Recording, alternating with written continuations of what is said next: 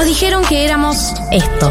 ¿Se han fijado que las nuevas generaciones tienden a ser psicológicamente más frágiles, tienden a tener menos capacidad de resistir la adversidad, a frustrarse muy rápido? Y yo me tengo que fumar ese colectivo verde burlándose de mí porque tu cuerpo es tuyo y no sé qué. La mente cada vez más loca enrollándome un churro mixto, te va gustando, y- y- es interesante, ¿eh? Casi 8 de cada 10 encuestados de entre 16 y 34 años quieren irse de Argentina. Pero en realidad somos esto. Educación sentimental que hemos recibido y que es constitutiva de nuestras maneras de responder afectivamente al mundo. Porque le doy un beso, me quiere matar a mí, la homofobia no se acepta en mi país. Miren, esto no es Twitter. Hay reglas, hay sanciones. Yo no pienso ser su víctima. No tengo problema en ser su enemiga y en demostrar insistentemente que para mí lo que le vienen a proponer a la sociedad está mal. Galia Moldavsky, Martínez Lipsuk y Leila Bechara escriben la agenda de la generación que vino a seguir conquistando derechos. Esto es 1990.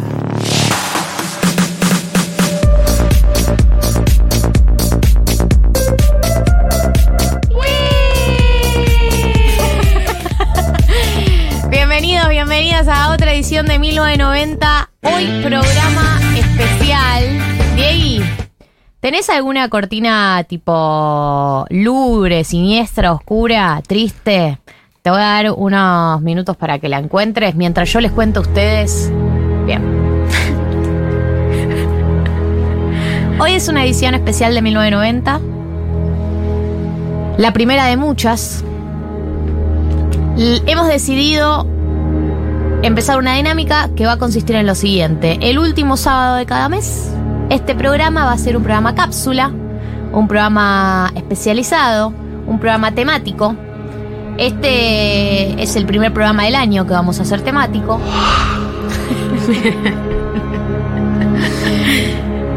Y el primer programa temático, que es el de hoy, que es el que ustedes están viviendo en este momento, mientras enchufo la compu.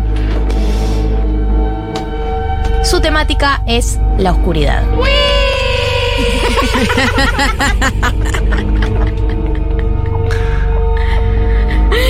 No, loco, en serio, vamos a bajar a las tinieblas del ser humano. Vamos a acercarnos a la definición de oscuridad desde distintos enfoques. Oh, becha.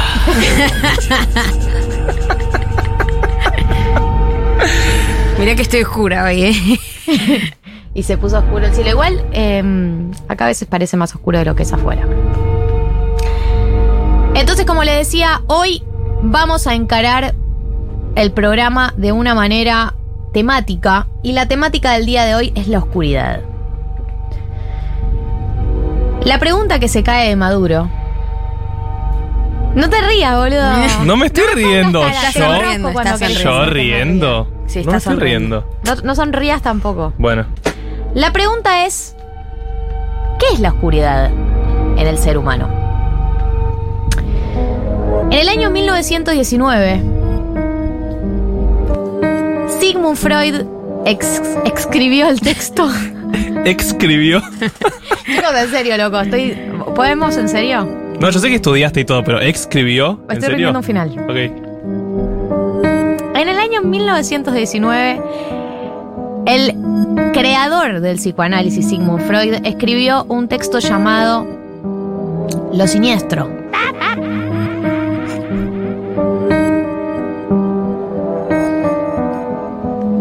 En alemán, lo siniestro significa Low Name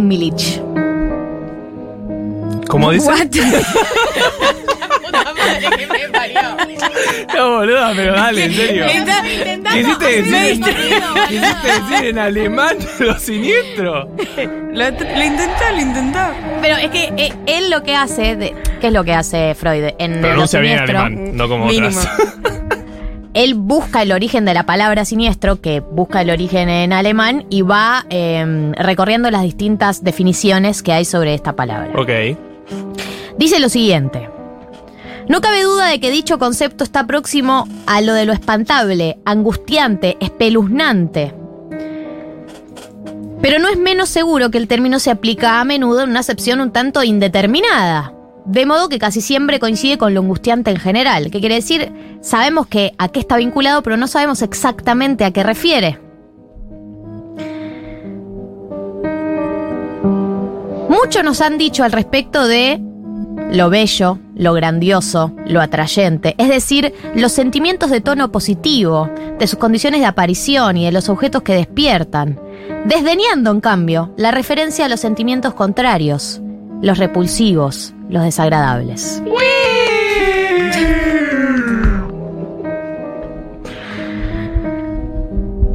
Entonces cuando busca eh, la, la definición de un Aimlich, como chota se diga, ¿Decía eso, Freud? Dice, un Aimlich es el antónimo, el antónimo de Aimlich. Y Aimlich es lo conocido, lo familiar, lo hogareño. Entonces, lo unheimlich, es decir, lo siniestro, causa espanto precisamente porque no es conocido y no es familiar.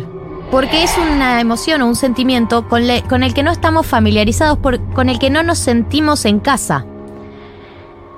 Pero naturalmente no todo lo que es nuevo e insólito es por ello espantoso. De modo que no es que es la única relación, no todo lo nuevo, no todo lo que no es familiar, no, se- no nos es familiar, es necesariamente siniestro. Vamos a ir a una definición más sociológica. François Dubet,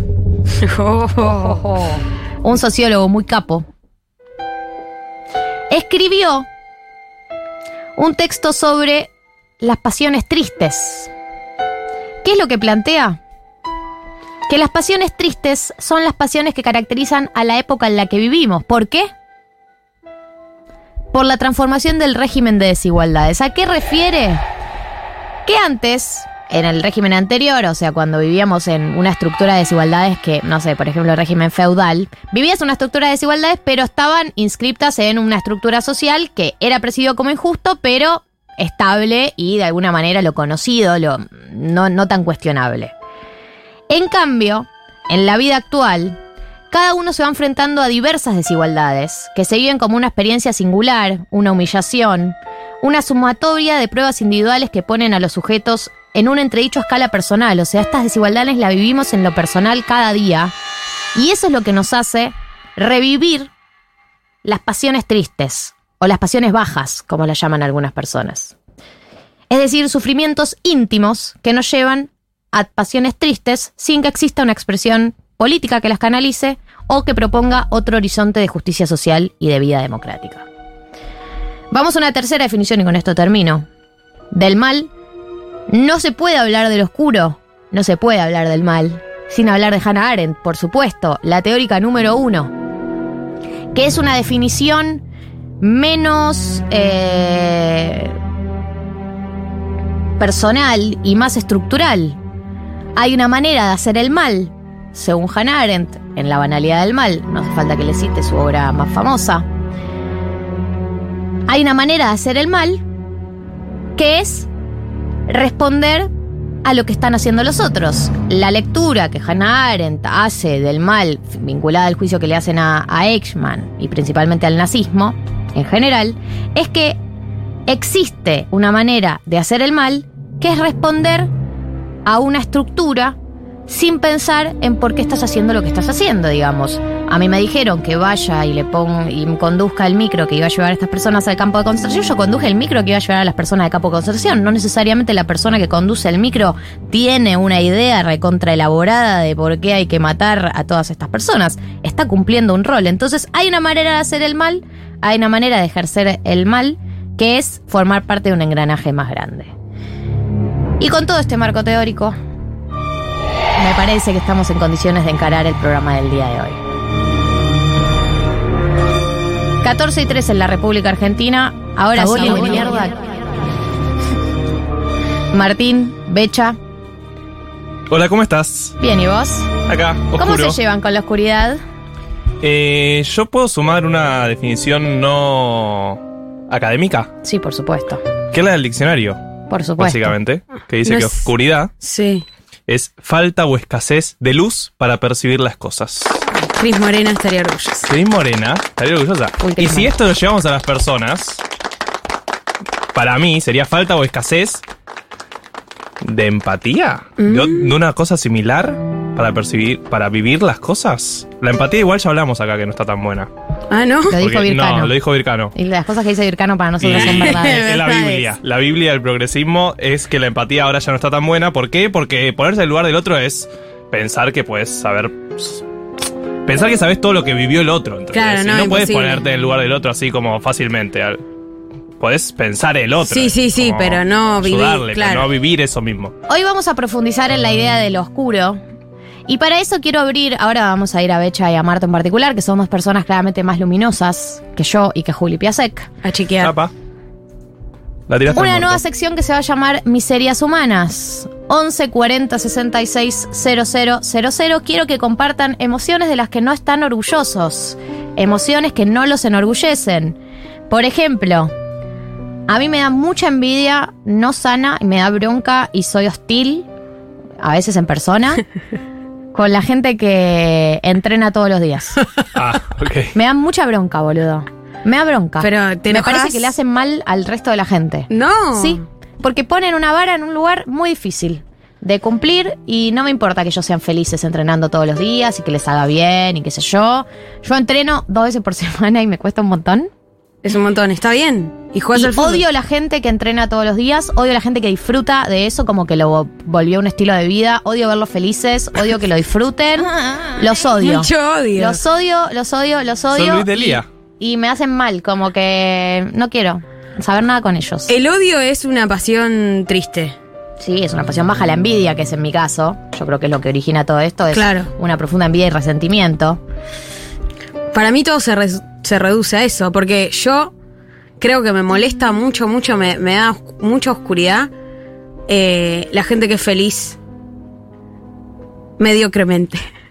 ¿Medio Clemente dijiste? Sí. ¿Qué dijiste? ¿Clemente cancela? Mediocremente. Ah, Ah, medio medio Clemente. Yo en medio Clemente me imaginé No, tipo no. la historieta. Mediocremente. ¿Qué o sea, quiere decir? que se conforma en la mediocridad. Claro. Ok. Que no es.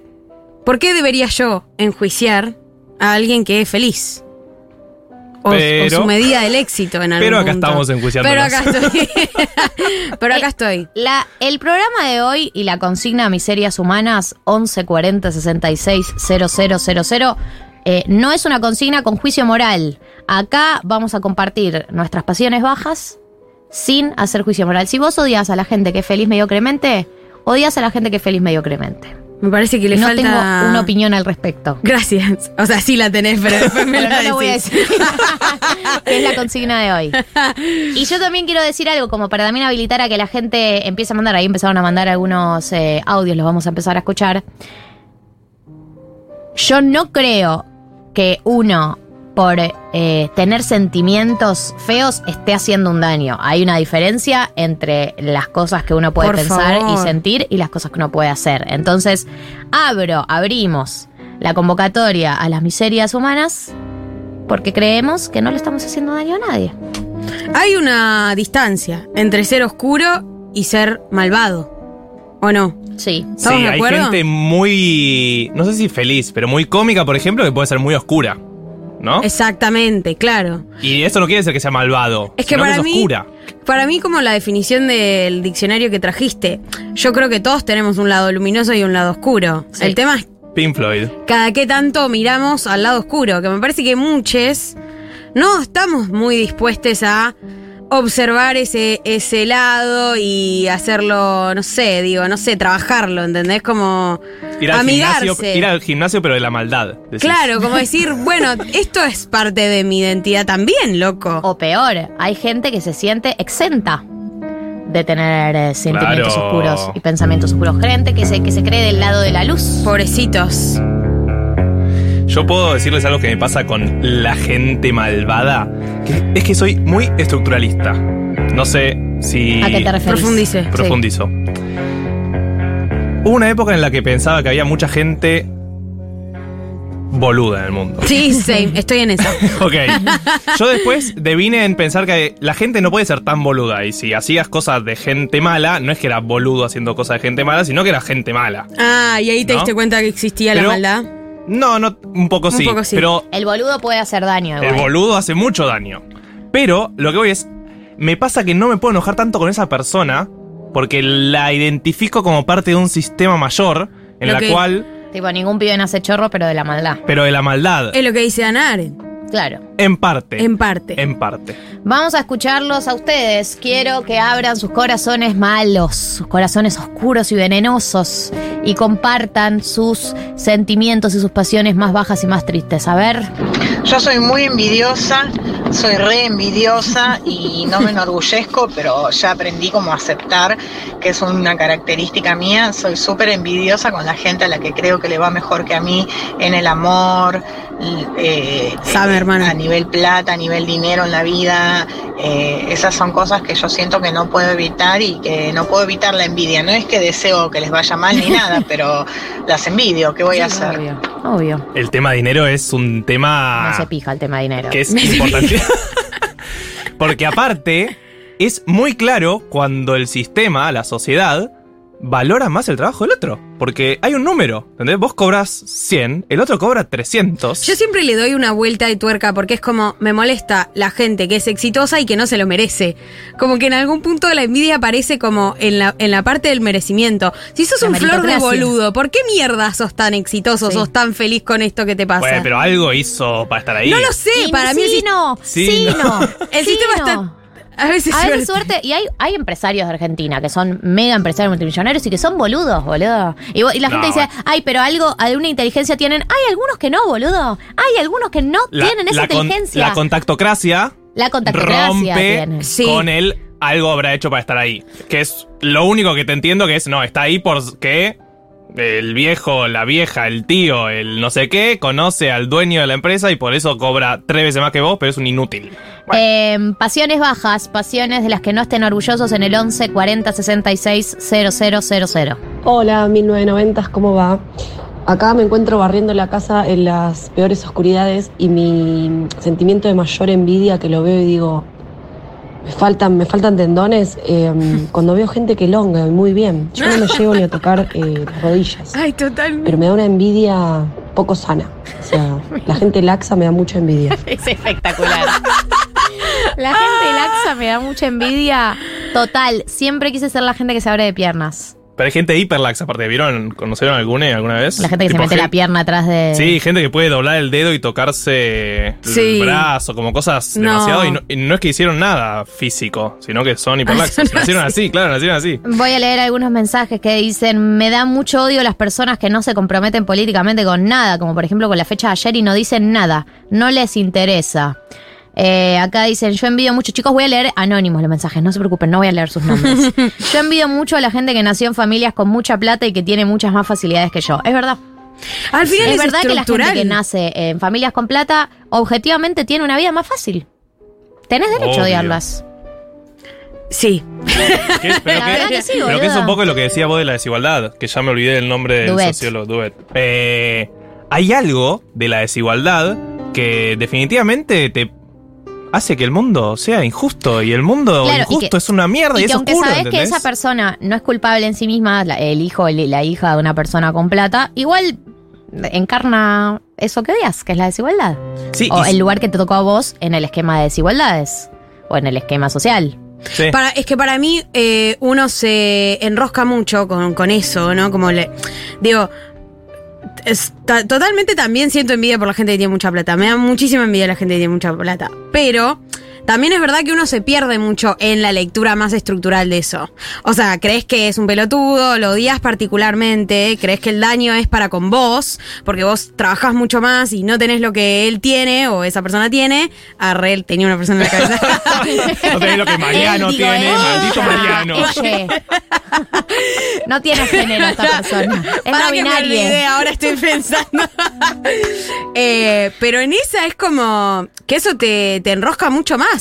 Porque si fueras más consciente de que es eh, producto de un sistema eh, capitalista de, de distribución de la riqueza desigual, te calmaría un poco eso, ¿no? Como explicación, digo. Sí, pero la bronca para mí viene cuando esa gente, que es más rica que vos y que tiene una mejor vida, laburando lo mismo, además, eh, para mí lo más duro es cuando tienen problemas. Porque los ricos tienen problemas. Los ricos tienen Y- problemas, y den la cara. un rico, cuando una persona de guita se queja de sus problemas, aparece la respuesta lógica de Hermano. hermano, O sea, hermano, Hace falta que te lo diga. hace falta que te Bueno, lo pero diga. igual, o sea, ellos sufren. Gracioso lo que estoy diciendo, pero tienen sentimientos los ricos. O sea, entonces vienen y te plantean, no, no sé, estoy re mal con el laburo. Y es como, hijo de puta, no, no pagas alquiler, no, nada. O sea, está Sí, mal igual para mí los Pero problemas de los chetos es más que nada con sus padres. También. Tipo Macri. Mi papá re malo, te dio tres Y la verdad es departamentos. que Macri la pasó muy mal con su papá. Y probablemente Es a mí lo que más me hace empatizar con Macri es el vínculo con su papá. te ¿Qué? pasa lo mismo. Cuando seas presidenta, tu papá va a decir, bueno, Qué boluda. qué boludo, sí, voy a votar al otro. Hola, me enoja tener celos de que mi ex casi nada chapa con todo el mundo en mi cara. Y sí, es lógico. Igual, sí. A ver lo que dice la gente. De acá, escorpiana limpiando la casa. eh, le mandé un mensaje a mi ex para pedirle un contacto y me dijo que estaba en una quinta. Lo odio, lo odio. ¿Cómo puede estar mejor que yo? ¿What? Te odio, te odio. Los escorpianos son oscuros. ¿No? Si vamos a hablar de oscuridad, hay que hablar de somos- escorpianos. Los ¿Vos sos somos. escorpiana? Yo tengo ascendente en escorpio. Los escorpianos son oscuros, no lo Sí. tenía con ese dato. Es que es como Sí, medio el que es la, escorpiano es, es darks. la vida o la muerte. Todo es así. Todo es muy así. Mira. Muy Odio- fatalistas. no le quiero mandar audio porque es terrible, pero siempre me gustan las parejas de mis amigues. I know. Es terrible y odio a la gente de papis con plata. Aclara como para tener una más legal. Igual yo le quiero decir algo a esta persona cuyo nombre no vamos a develar. Que te gusten las parejas de tus amigas. Si no haces nada al respecto, Claro, eso era el es una oscuridad contenida. Ah, pero hay que Es contener darks. la oscuridad. Me parece una buena pregunta esa también. Se decía ya sola. pero lo pienso para Es mí. darks. Y, si, y Ah, la no hay verdad que que, las cogerse a la parejas pareja de tus No, no. es algo que, que tenés que, que estaría bueno que trabajes. Pero una cosa es reprimirse. Sí. Porque no me parece sano reprimirse. Me parece que esta persona tiene que trabajar algo de eso. Porque si hay un patrón ahí y le está haciendo Terapia. daño, porque la represión hace daño a uno Sí, mismo sí, sí, también. sí. No, sí, lo tiene que tratar. Si te pasa como un patrón, anda, labura la No, y terapia. lo, y lo identifica como un problema. El patrón del mal. Porque, ¿no? Entiendo que lo identifica Sí, como un sí, problema por sí. su mensaje. Pero no te está muy contente abrazamos, con- te con- abrazamos con eso acá, que no dice. te juzgamos. No, para nada. Y te decimos, hay algo ahí atrás. Te abrazo muchísimo, hay Binder. Eh, hola, mi 990. Entra como miseria humana. Ahí vamos a escuchar audios. Odiar a la suegra, especialmente a las que cuidan a sus hijos de 40 años como bebés. Señora, aunque sea una mujeraza y súper feminista, pero permítame odiar. Si cuida a su hijo. Odiar a la suegra Está re bien. es una maldad recontra extendida y lógica, me parece, ¿no? Más a las suegras que estás con un varón y cuidan al varón como si fuera un bebé. Me parece que es un motivo para odiar una suegra. Sí, pero Sí. me parece que ahí lo que se juega es la competencia. También, Más que. también. Más que el odio a las suegras. Como, bueno, te está poniendo la vara en un lugar. Eso, la vara. Es impo- Es. Y vos, vos no limpiás, vos no cocinás. y qué sé yo, no lo, eh, está bien. Estás compitiendo con la suegra ahí. Deja de competir con la suegra. A ver. cuando la suegra quiere competir. A veces eso. A veces, la, a veces es la suegra la que está compitiendo, que no quiere soltar a la persona que crió. A ver qué dice la gente. Oh, qué buen tema. Yo odio a las personas muy entusiastas. De verdad que no puedo empatizar con esa gente y realmente me cae mal. Como no puedes estar feliz todo el tiempo. Total, amiga. Eh, no, no puedes tener todo ese positivismo encima. Me, realmente me da un poco de repulsión. Es como eh, en, ese, en el capítulo de Friends, el novio de Phoebe, Sí. que siempre estaba feliz y siempre hacía una imagen mental de, la, de lo que pasaba. Sí. Oh, es algo así. Totalmente. Estoy muy de acuerdo con esta Totalmente. persona. Muy de acuerdo. por- por- para eso están las miserias humanas y que nos abracemos, porque la verdad que, que esta oyenta que, que le pone, le enoja a la gente que es muy entusiasta, o sea, esa persona no está haciendo nada malo ni está haciendo daño a nadie, pero me molesta, loco, déjame. Déjame a mí, a mi oscuridad. Y también vuelvo con lo que decía Becha. Estás poniendo la vara muy alta. Sí. Porque cuando vas al laburo y Con tenés. lo que yo digo con la gente que entrena todos los días. Sí, Es cuando verdad. vas al laburo, tenés Le la haces daño cara. al resto. Tenés la cara normal, tipo base.